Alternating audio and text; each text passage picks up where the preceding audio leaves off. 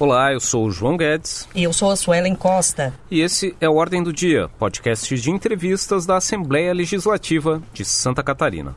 Em cada programa, um deputado ou deputada é convidado para falar sobre os temas que estão na pauta, na ordem do dia, aqui na Assembleia, em Santa Catarina e no Brasil. É o espaço para conhecer o que pensam os representantes da população catarinense. Nessa edição, quem está na ordem do dia é o deputado Vicente Caropreso, do PSDB, que é médico e presidente da Comissão de Defesa dos Direitos da Pessoa com Deficiência, aqui da Assembleia Legislativa.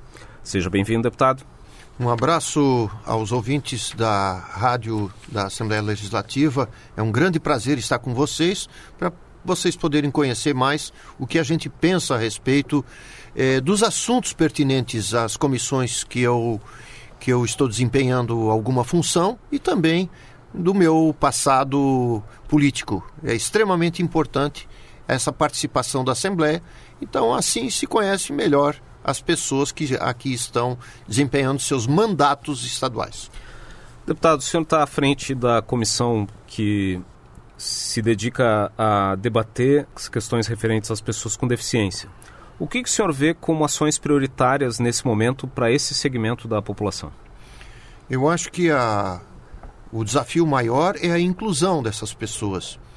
É fazer com que, por exemplo, é, uma pessoa cadeirante que tenha levado um tiro ou que tenha se acidentado de moto no meio de uma estrada qualquer dessas ou por um, um passeio que muitas vezes acaba em tragédia, ela tem a condição de seguir sua vida, de desempenhar alguma função, seja produzindo, ou seja recebendo ou não, mas que ela possa, por exemplo, é, entrar num hotel ou entrar num posto de saúde e ter condições de estacionar a sua cadeirinha de rodas.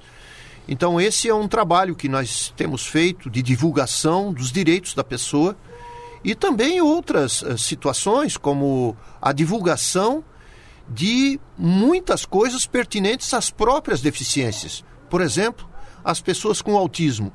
É, na minha formação como médico, eu não tive praticamente nenhuma frase a respeito do autismo, só que existia alguma coisa chamada autismo.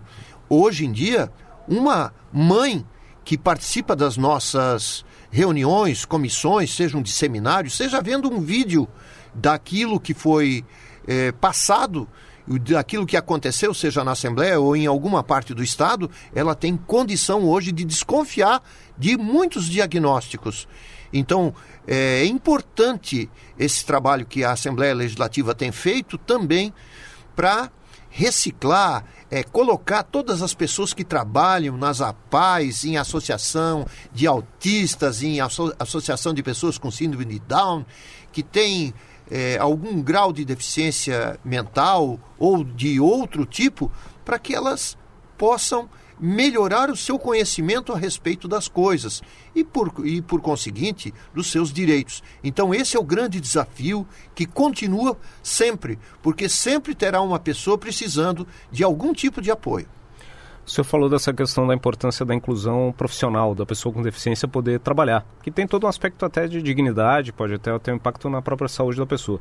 Mas o senhor acha que o maior obstáculo para isso é a capacitação dessas pessoas ou a conscientização do empregador?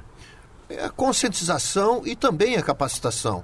Uma pessoa, por exemplo, esses dias eu conheci o primeiro bombeiro voluntário lá de Joinville, autista. Ele foi incluído é lógico, está tendo um treinamento todo especial, mas quando se fala de massa, de, de, de pessoas, realmente é um contingente cada vez maior, porque não se fazia, por exemplo, diagnóstico de autismo. Então, várias dessas pessoas requerem um tipo de, de currículo nas escolas de uma maneira diferente. E essas pessoas que vão ensinar eh, essa pessoa portadora desse, desse problema hoje dito comum, antigamente, porque não se fazia diagnóstico, era raro, mas se, cada vez mais nós, nós encontramos mais e mais casos. É fazer com que se entenda a pessoa como um todo e se tenha um modo diferenciado, treinado de pessoas, seja é, em rede particular ou seja em rede pública, de fazer com que essa pessoa possa desempenhar no futuro, uma função de destaque, por que não, em várias áreas de atuação. E como que a Assembleia pode contribuir para esse processo? Fazendo o que tem feito. Nós, nesse primeiro semestre aí, reunimos quase 16 mil pessoas em vários encontros, seja direto ou indiretamente, e espalhando notícias em todos os cantos do Estado, que servem inclusive de exemplo para outras Assembleias Legislativas e também para o próprio Congresso Nacional. Aqui, as pessoas que são convidadas a participar para a divulgação das nossas metas e dos próprios conteúdos desses encontros é muito alta. Por exemplo, é, PHDs, ou seja, doutores que se estabeleceram em várias áreas, em São Paulo, no Rio, em Curitiba, que vêm aqui e que deixam uma impressão excelente, muito boa para fazer com que esse pessoal que presencialmente ele possa sair daqui com uma outra visão a respeito do tratamento dessas pessoas, de fazer com que tanto na escola quanto até e por que não em consultório médico ou de terapeuta ocupacional, de psicóloga, enfim, de pedagoga, que é a massa mesmo, que é a professora que vai atender, possam estar muito mais bem informados e poder manusear é, da melhor maneira possível é, essas, essas pessoas que precisam cuidados especiais. Deputado Dr. Vicente Caro Preso, o senhor é um médico hoje, o único médico na Assembleia Legislativa de Santa Catarina, e durante um ano o senhor esteve à frente da Secretaria de Estado da Saúde. Hoje, à frente da comissão e como parlamentar médico, é, como o senhor vê a sua passagem por esta secretaria e qual foi o maior aprendizado? O meu, o meu momento maior da secretaria foi é, desafiar até o próprio governo uma série de dificuldades que nós estava, estávamos enfrentando. Né? O não recebimento é, por parte da saúde daquilo que ela tem de direito, ela desestrutura toda uma pasta. E aquilo foi terminantemente difícil para para levar a cabo uma administração que envolve 7 milhões de vidas. Então, eh, em decorrência daquela eh, entrevista, de uma grande entrevista que nós fizemos para a grande imprensa de Santa Catarina, ficou demonstrado que não havia repasses suficientes por parte do governo para a manutenção mínima possível eh, da estrutura da saúde. E isso tem que ser visto de uma maneira muito é, forte pelo atual secretário da Saúde e pelo próprio governador. Então, medidas legais que foram tomadas na legislatura anterior foram em decorrência das dificuldades que cronicamente todos os secretários passaram por elas. Ou seja, não receber o dinheiro que é de direito da saúde no tempo certo, no dia certo. Isso faz com que se possa prever a implementação de políticas públicas na prevenção de doenças, na manutenção de hospitais públicos, de organizações sociais, do trabalho do SAMU, enfim, da organização e do relacionamento com grandes prestadores de serviço, a exemplo dos hospitais filantrópicos, que são grandes parceiros é, da administração pública, pois eles atendem quase 70% da clientela SUS do Estado. Portanto, foi enriquecedora a minha passagem pela Secretaria de Saúde. Hoje eu consigo ter uma visão muito maior de todos os lados do balcão, seja como médico, seja como funcionário público, seja como ordenador de despesa, o principal, a cadeira número um da Secretaria de Saúde, e como cidadão. Então nós podemos avaliar todo todo o funcionamento, seja no fornecimento de materiais, fornecimento de medicamentos, é, é, estruturação dos hospitais, enfim, e a racionalização do uso do dinheiro público. Deputado, foi com essa experiência que o senhor está relatando agora para a gente à frente da Secretaria de Saúde que fez com que o senhor apresentasse um projeto de lei que prevê a divulgação periódica de relatórios de produtividade dos hospitais públicos? O seu objetivo, na verdade, é que as pessoas, o cidadão, possa acompanhar o que vem sendo feito e de que forma está, está indo, está sendo investido o dinheiro público? É, é, o foco é esse. É, e esse foi o grande o, vamos dizer, o grande desafio do atual secretário e do ex-secretário Vicente Caro Preso e de todos os outros que passaram. 13 hospitais públicos têm, eh, comprometem um terço do orçamento da saúde. Hoje gira em torno de 1,3 bilhão de reais por ano para administrar essas 13 casas que funcionam eh, da maneira que conseguem. Uma dificuldade grande por causa da lei das licitações, ou seja, qualquer algodão, qualquer gás, qualquer seringa tem que ser licitada. Isso leva tempo. Muitas vezes, quando o governo não tem o dinheiro suficiente para comprar em uma quantidade suficiente, lá na frente, em, uma, em função de uma razão ou outra, acaba faltando e isso dificulta o dia a dia do funcionamento. A mesma coisa com pessoas. Para se contratar um pessoal, ou se faz um processo simplificado de contratação, chamado temporário, que tem suas limitações, ou então se faz concursos públicos.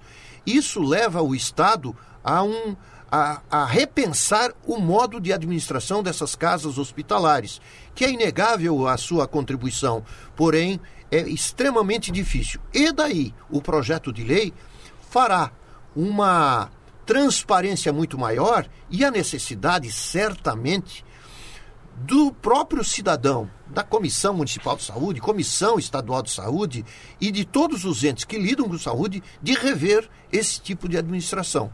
Então, é extremamente importante que as pessoas tenham conhecimento dos fatos para poderem fazer um juízo de valor realmente da existência dessas casas, dessas casas de saúde, que hoje em dia, por exemplo, a região de Florianópolis é impensável uma a não existência des, desses hospitais. Então, eles têm que funcionar bem, junto com a população. E, seguindo esse raciocínio, nós encaminhamos também uma indicação para se, se fazerem comissões de avaliação de funcionamento dessas entidades com a participação de pessoas da comunidade, a exemplo das organizações sociais. Isso vai fazer com que o próprio cidadão envolvido com o hospital possa contribuir junto com autoridades públicas na melhor maneira de tocar uma estrutura complexa como são os hospitais, é, principalmente os grandes hospitais de alta resolução. Deputado, uh, tramita aqui na casa uma outra proposta sua que prevê a inclusão da biomassa de banana verde e de pescado fresco na merenda escolar. O que, que motivou o senhor a trazer essa iniciativa? Primeiro, a qualidade da merenda e segundo, a valorização de produtores de Santa Catarina. Santa Catarina hoje é um grande produtor de banana. E a biomassa de banana verde hoje é comprovadamente é, um material que adiciona muitos valores energéticos no dia a dia da, é, da merenda escolar. Isso facilitaria muito o preparo dessas merendas escolares e tornaria com muito mais qualidade, muito mais qualidade em termos de vitamina, em, em termos de sais minerais, a complementação é, nutricional das nossas crianças. Da mesma forma, o peixe, peixe fresco, o peixe é, criado em cativeiro, por exemplo, a tilápia e outras formas é, comercializadas, é, mesmo no litoral, com outros, outros tipos de, de, de criadouros, vamos dizer assim, seria extremamente importante para se valorizar as pequenas formas de produção de pescados e também, é, por que não, do, do pequeno produtor, das cooperativas de peixe e da banana. Então são, são dois produtos que o homem do campo ele faz aqui em Santa Catarina uma produção significativa e nós valorizaríamos a agregação de valor diretamente relacionada com o poder público, dando qualidade aos estudantes. Então, é, é uma, é uma grande batalha que eu acho que quem vai sair ganhando é o estudante e é a economia de Santa Catarina. Deputado, aqui no Parlamento Catarinense também o senhor propôs e já criou a Frente Parlamentar em apoio às regiões Norte e Nordeste do Estado. É um grupo de parlamentares que defende essas regiões. Qual o objetivo do grupo hoje, deputado? É sedimentar algumas ações, principalmente em áreas de saúde e também de infraestrutura. Na Ampla Norte, na região do Planalto Norte, não se elegeu não foi eleito nenhum representante, seja federal ou seja em nível estadual. Então ficou um passivo muito grande de representatividade e nós estamos procurando eh, estar presente nas grandes discussões e daí já envolve diretamente a questão da infraestrutura.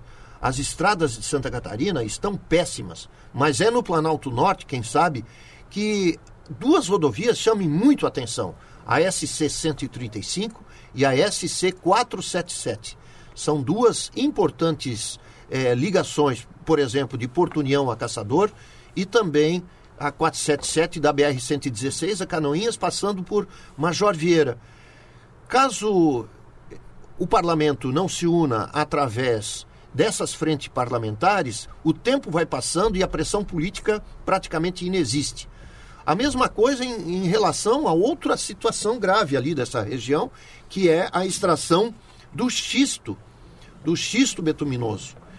É, nós fomos né? conhecer em Papanduva, nós fomos conhecer até para fazer uma análise, é, para ter um parâmetro de avaliação, uma visita técnica à cidade de São Mateus do Sul, onde nós fomos visitar uma mina pertencente à Petrobras, dita modelo no país.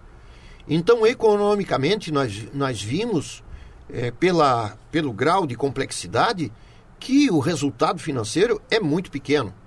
Mas a área lavrada também é pequena.